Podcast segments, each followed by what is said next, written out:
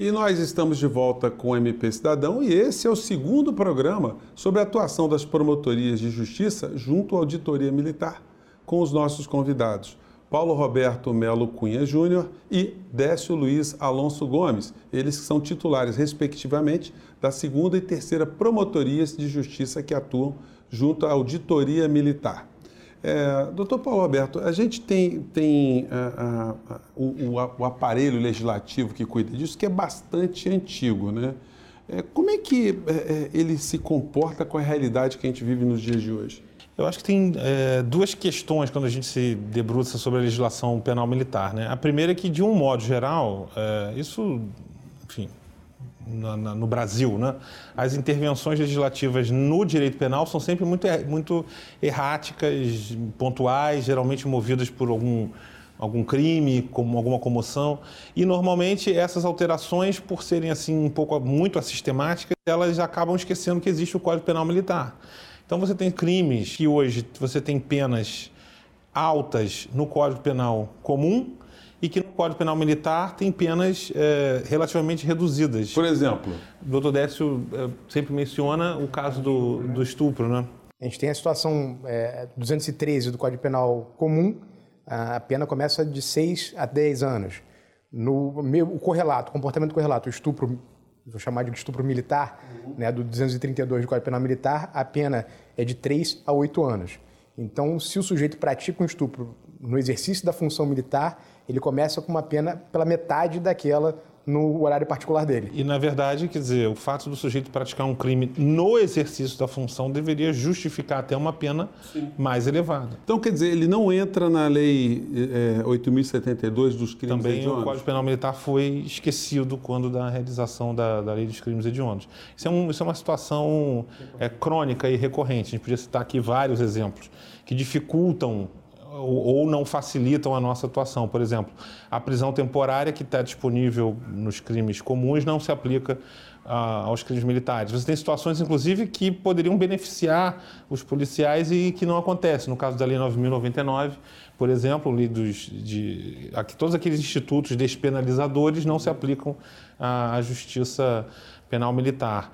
É, alguns crimes, como por exemplo ah, o crime de deserção, é, que nós até, junto com ju, o juízo da auditoria militar, não aplicamos mais por entender inconstitucional, ele é um crime totalmente pensado para as Forças Armadas. Quer dizer, e fica totalmente inadequado no contexto é, da, da, da, Polícia Militar, por exemplo. Uhum. Só para esclarecer quem, né, o telespectador, o deserção é quando o sujeito abandona o seu trabalho o seu, por mais de oito dias. Isso é um crime. Ele pode ser preso, tem que ser reintegrado e processado, condenado e cumprir pena. Para nós, isso não faz sentido num contexto em que não há compulsoriedade, ou seja, o policial militar a qualquer momento ele pode pedir demissão, não quero mais, toma aqui o meu cap e vou embora. Uhum. Né? Então, é, essa inadequação ela é fruto não só dessa falta de critério do legislador, mas também do fato do código estar sendo adaptado de uma realidade das Forças Armadas para forças policiais. E você tem um, um, um hiato legislativo, né, de atenção legislativa, de décadas. A grande reforma que a gente tem no, no Código Penal Militar, ela data de 2017, né, e o Código originário é de 1969, ela data de 2017, ampliando o conceito de crime militar. E mesmo assim, por força de lobby das Forças Armadas. Né? Então, o que você tem é uma alteração voltada, mais uma vez, para as Forças Armadas e se esquece, né? se a gente pegar o comparativo nacional, o volume de demanda de crimes militares praticados por membros de Forças Armadas é infinitamente inferior àquele praticado por forças auxiliares. Mas eu queria perguntar para o doutor Décio. Doutor Décio, o, o, Código Penal Militar, quer dizer, e o Código de Processo Penal Militar são de 1969 né? numa época que as instituições militares eram muito masculinizadas. Né? E agora a gente, de algumas décadas para cá, a gente começou a ter mulheres dentro das forças militares. Né? O, o, o, esse aparato legislativo, ele precisou sofrer alguma adequação? Ele precisa sofrer uma, alguma adequação em razão dessa, dessa questão? É, nós temos um, uma espécie de déficit de, de proteção é, se compararmos com a legislação comum. Né? Então, é aquele negócio, até 2017, por exemplo, para repetir a, a, situação, o estupro era um estupro mais leve no, no âmbito militar do que no comum. É, a partir de 2017, com a confusão feita, né, a mistura feita pela Lei 3.491, é, é, esse déficit deixou de acontecer. Então, a mesma proteção que eu tenho no âmbito civil, né, no âmbito comum, eu tenho no âmbito militar. O que acontece aqui, mais uma vez, é a questão cultural. Né? Então, só a título de ilustração e que explica já todo o desenvolvimento, quando eu me refiro a uma, a uma policial mulher, né, no âmbito da caserna, ela é policial feminina, ou FEM. Né? Então, eu tenho uma clara divisão entre o policial homem e a policial mulher. E tanto é assim que isso repercute no concurso. Né? O concurso não é de ampla concorrência, eu não tenho vagas ilimitadas para quem for melhor na prova. Eu tenho uma vaga X para homens e uma vaga X para mulheres. É, a questão de uma semana atrás, o governador aqui do Rio de Janeiro é, promulgou uma lei é, determinando que o quantitativo de sobras de vagas masculinas fosse utilizada para as policiais femininas, né, para as candidatas, na verdade, de sexo feminino.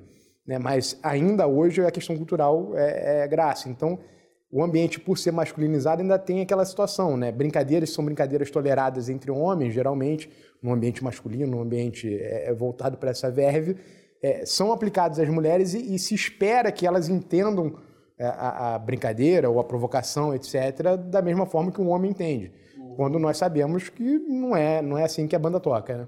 Então, Paula, como é que fica essa questão do assédio moral e dessa, dessa, desse desequilíbrio, vamos dizer, dentro da, da corporação? É, a gente tinha uma dificuldade em enquadrar certas condutas, e o doutor Décio explicou né, com a Lei 13491, por exemplo, assédio sexual, que era crime comum, não existia na legislação militar. Muitas vezes a gente tinha que mandar para a justiça comum essas situações. Agora, se existe um efeito benéfico né, nessa lei, é que esses casos podem ser tratados diretamente pela, pela legislação militar. Né?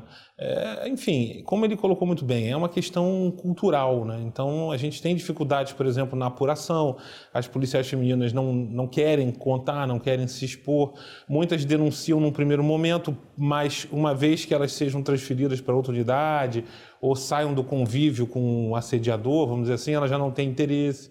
Outras reclamam que no final do processo o sujeito lá condenado, elas são tratadas como se elas fossem as culpadas, porque ninguém quer trabalhar com elas. Ah, essa aí não sabe brincar, como diz o doutor Décio. Então é, é, realmente uma mudança que precisa ser feita na, na, na forma de, de, convivência dentro das, das, da Polícia Militar, que é a nossa experiência, mas acredito que em todas as uhum. forças policiais. Gente, olha, a gente vai fazer um pequeno intervalo, mas vocês não saiam daí, porque o programa está muito interessante e com informações muito relevantes, né? A gente volta em um minuto. E nós estamos de volta com o nosso MP Cidadão, hoje falando sobre a atuação das promotorias de justiça junto à auditoria militar. É, esse universo é um universo é que é muito interessante para quem gosta do direito, né? mas ele também está ligado à nossa, nossa vida real, porque a gente está lidando com a corporação que é muito importante. Né? Doutor Décio, é, nós falamos no bloco anterior de assédio moral. Queria entrar um pouquinho mais nessa questão. Como é que isso, isso se processa dentro de uma, de uma estrutura, de uma corporação militar? A comparação que eu faço, e acho que é bastante é, lógica do ponto de vista acadêmico, pelo menos, é o seguinte: pense a, a Polícia Militar do Rio de Janeiro como uma empresa. Você tem uma empresa com 50 mil funcionários, né? É, só que essa empresa ela tem uma característica especial, ela tem força subordinante. Então, o cara que trabalha na gerência, o cara que trabalha na diretoria, o cara que trabalha na presidência, ele manda em todo mundo e manda com poder de observação obrigatório. Né? Então, é, é, é, vaidade, desídia, corrupção, etc., são fatores que vão influenciar nos processos de decisão. A consequência disso qual é? Né? Se você não tocar a música conforme eu quero. Se eu sou seu superior, eu posso adotar determinadas posturas que eu adotaria no meio empresarial normal para te atingir. Uhum. Exemplo bastante comum é aquela chamada punição geográfica. Uhum. Né? O sujeito está num, num, batalhão que é pré, perto da, da, família dele, próximo à residência dele, toma um bico, vai parar em Itaperuna, em Angra, etc., e tem que se deslocar durante, durante algum tempo. Né? A gente tem é, expressões estrangeiras, né? O Siberian Isolation, né? Eu dou um gelo no cara, né? Uma carga de trabalho descomunal, etc., que são formas de castigar sem dizer que você está castigando. E isso é importante, doutor Décio é importante porque não só nos casos de assédio sexual, mas de assédio moral, contra policiais é, do sexo masculino, inclusive. Uhum. A gente teve uma situação lá de um policial que chegou lá inteiramente descontrolado porque em um dia ele tinha tomado é, três ou quatro que a gente chama DRDs. DRD é um documento que o superior dá ao subordinado, é, documento de razões de defesa. Então, o militar chegou, o outro está sem a cobertura, ele dá um DRD. Você saiu, não bateu continência, eu te dou outro DRD. Seu coturno está sujo, eu te dou um DRD. Em um dia, esse policial tinha tomado quatro DRDs e ele ficou inteiro, ele foi foi ao Ministério Público denunciar, inteiramente descontrolado. E uma das, das ameaças era essa: vou te mandar para Itaperuna, vou te mandar para o outro lado do estado, você vai ver só e não sei o quê. E a relação hierárquica facilita esse tipo de. A relação hierárquica facilita esse tipo de coisa e a própria reação dos colegas que ficam, pô, esse cara aí, pelo amor de é. Deus, né, não e quer como nada. Como é que fica a posição do promotor, doutor Paulo? É, porque é, é, são situações de uma certa subjetividade às vezes, né? É, nem sempre você vai resolver a situação a melhor maneira simplesmente determinando a instauração do inquérito policial ou eu mesmo investigando. Nesse caso, por exemplo, a gente fez contato com o superior, da, o comandante da unidade, chamamos ele lá para conversar e meio que é, entre interna corporis eles resolveram a situação, a pessoa não voltou a reclamar, né? Mas assim, o que a gente fez ver, por exemplo, nesse caso ao comandante, é que são pessoas que trabalham numa, numa atuação de alto risco, todos armados, e esse policial, por exemplo, estava inteiramente descontrolado na nossa frente. Então imagina esse sujeito armado na rua tendo que tomar decisões com frações de segundo. Acho que é, Nesse caso, a função do Ministério Público é muito mais funcionar como um mediador, dar uma chance de, de que a própria corporação consiga resolver essa situação, até que, se acontecer, haja um crime ou uma extrapolação maior e a gente tenha que atuar diretamente. Mas isso acontece muito em função do que o Odés falou, não há uma legislação adequada para um ambiente laborativo. Uma das grandes reclamações de policiais, por exemplo, é a carga horária. Então eles afirmam, não, mas eu sou um trabalhador, por que, que eu, não, eu tenho que trabalhar mais de oito horas? Aí vem aquela história, né? Mas você é militar, então... Então, assim, há todo um desajuste, eu acho, da legislação militar em relação à força, que no final das contas é uma força policial. Não é uma força, ainda que auxiliar, mas ela é policial. Doutor Décio, como é que eh, o comando recebe a abordagem do Ministério Público nessas questões que os senhores estão falando aqui? É, o Ministério Público quer, quer ajudar a instituição a minorar problemas? Como é que é a receptividade? Tradicionalmente, nós somos bem recebidos. Né? Há um interesse do, do Estado-Maior geral em, em, dialogar com o Ministério Público e fazer é, as atuações corretas serem implementadas.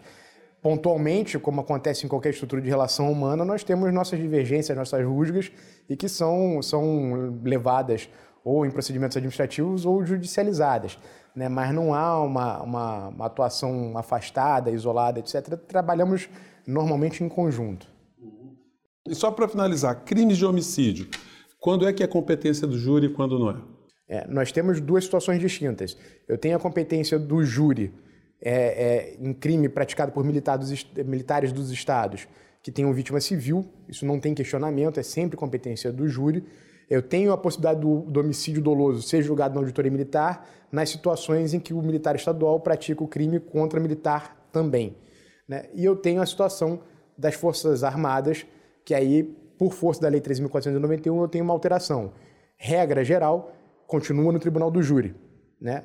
Exceção, parágrafo 2 do artigo 9 do Código Penal Militar, quando o militar das Forças Armadas, e especificamente o militar das Forças Armadas, estiver empenhado em missão, uh, ah, GLO, é, for derrubar um avião, etc., naquela lei de abate, esse crime é julgado pela auditoria da Justiça Militar, ainda que a vítima seja uma vítima civil. Doutor Paulo, esse, aquele caso aqui no Rio de Janeiro dos 80 tiros no, no, no músico, ele vai ficar é, em que situação do ponto de vista do julgamento? Bom, é, evidentemente que por ter sido praticado por militares das Forças Armadas, não é atribuição do Ministério Público Estadual, nem da Polícia Civil, nem do júri, enfim. É, no caso ali, por eles estarem no exercício da sua função, até onde a gente sabe, é, as informações são todas via uhum. mídia.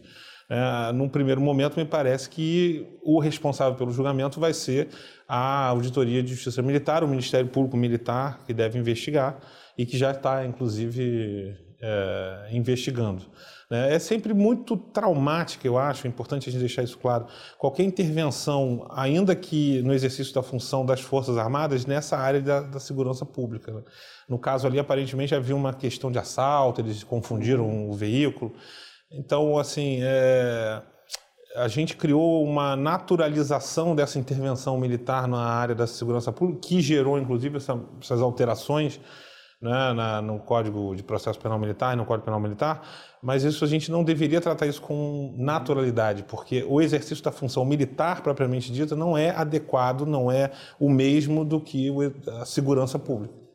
Bom, gente, com essa fala aqui do Dr. Paulo, a gente espera ter contribuído bastante aí com várias curiosidades, várias coisas importantes que a gente tem sobre o, o tema, né? Mas infelizmente o MP Cidadão de hoje fica por aqui. Eu agradeço mais uma vez a presença dos nossos convidados, os promotores de justiça Paulo Roberto Melo Cunha Júnior e Décio Luiz Alonso Gomes, titulares respectivamente da segunda e terceira promotorias de justiça que atuam junto à Auditoria Militar. E você também pode acompanhar nosso programa através das nossas redes sociais e mandar suas críticas e sugestões para o nosso e-mail que está aparecendo aí na base do seu vídeo. E a gente se encontra mais uma vez na próxima semana, nosso MP Cidadão. Um grande abraço e até lá!